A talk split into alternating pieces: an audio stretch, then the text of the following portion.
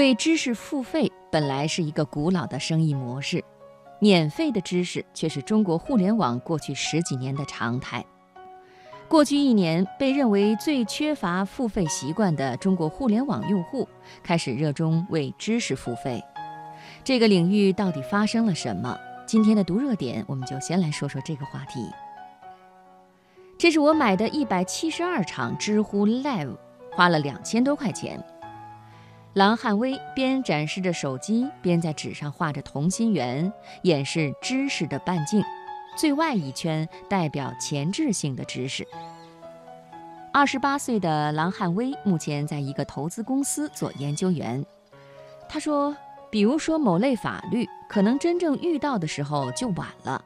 我需要提前学习，才对未来有用。”从一开始，知乎 Live 就吸引了郎汉威。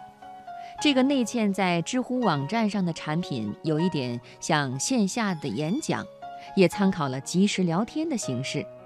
主讲者就某个话题，用文字、语音或者图片分享自己的见解。自从2016年5月14日上线以来，知乎已经上线了一千五百场知乎 Live，一共有九百多位演讲者。每场平均收入一万元。过去的一年，互联网极为顽固的基石——免费经济正在松动。这并非故作惊奇，免费早已成了一代人不加思索的想法，由此导致盗版摧垮了通用软件、唱片和图书行业。然而，如今一股为知识付费的热潮开始兴起。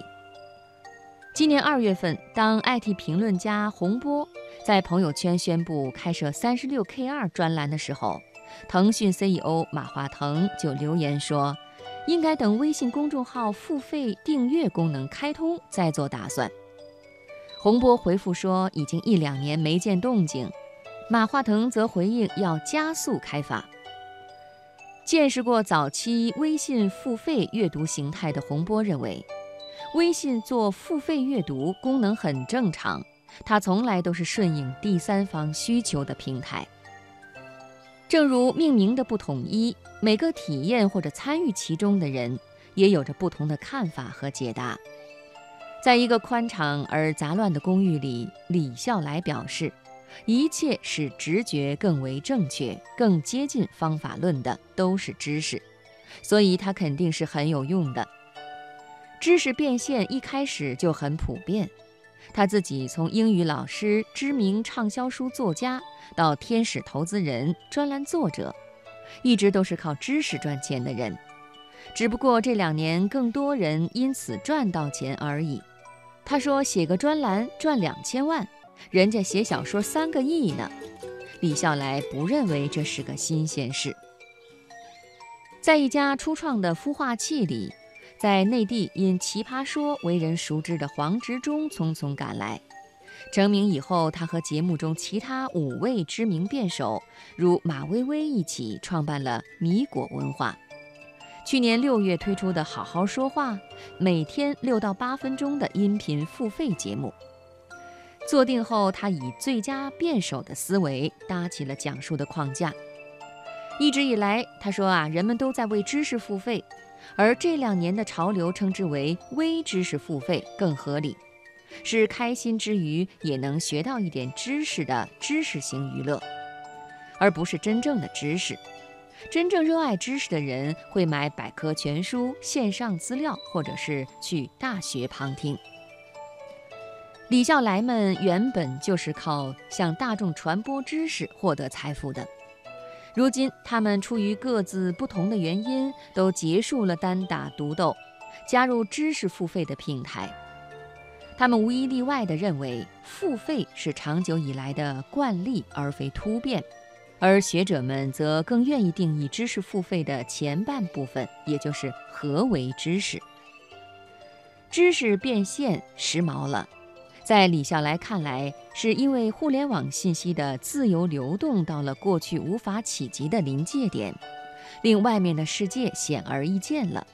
大家面对知识有了非常直接的尊重，甚至是恐慌。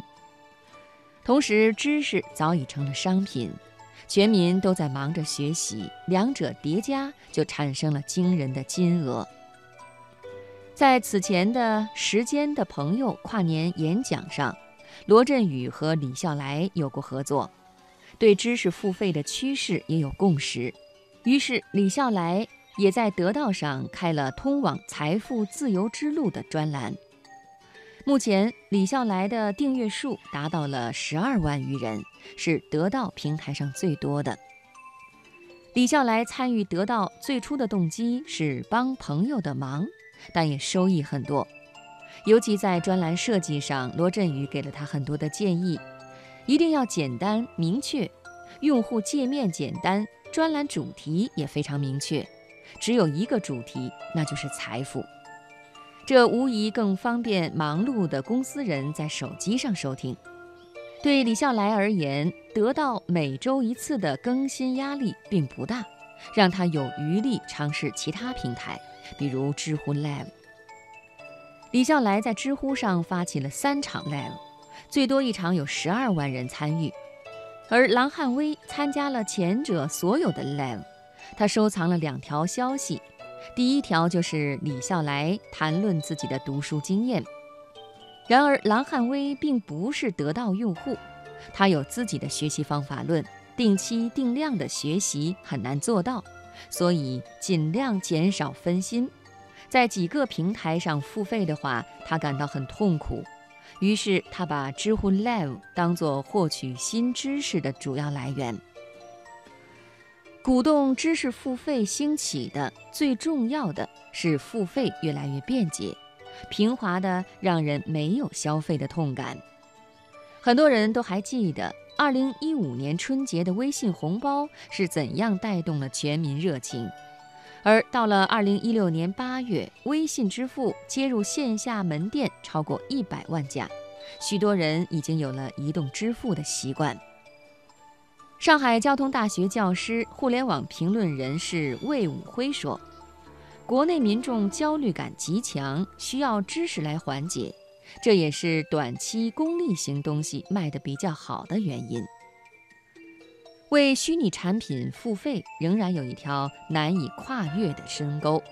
在 QQ 音乐主办的数字专辑庆功会上，即便当时四张数字专辑销售了六百五十万张，歌手李宇春还是说，接受数字产品的时候内心是有起伏的。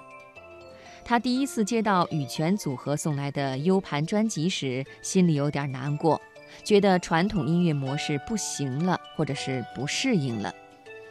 生产内容的人尚且如此，消费者更难产生为虚拟产品付费的意愿。但趋势已经到来，例如2016年第三季度。中国超过美国，成为全球 Apple Store 营收最高的市场，达到了十七亿美元。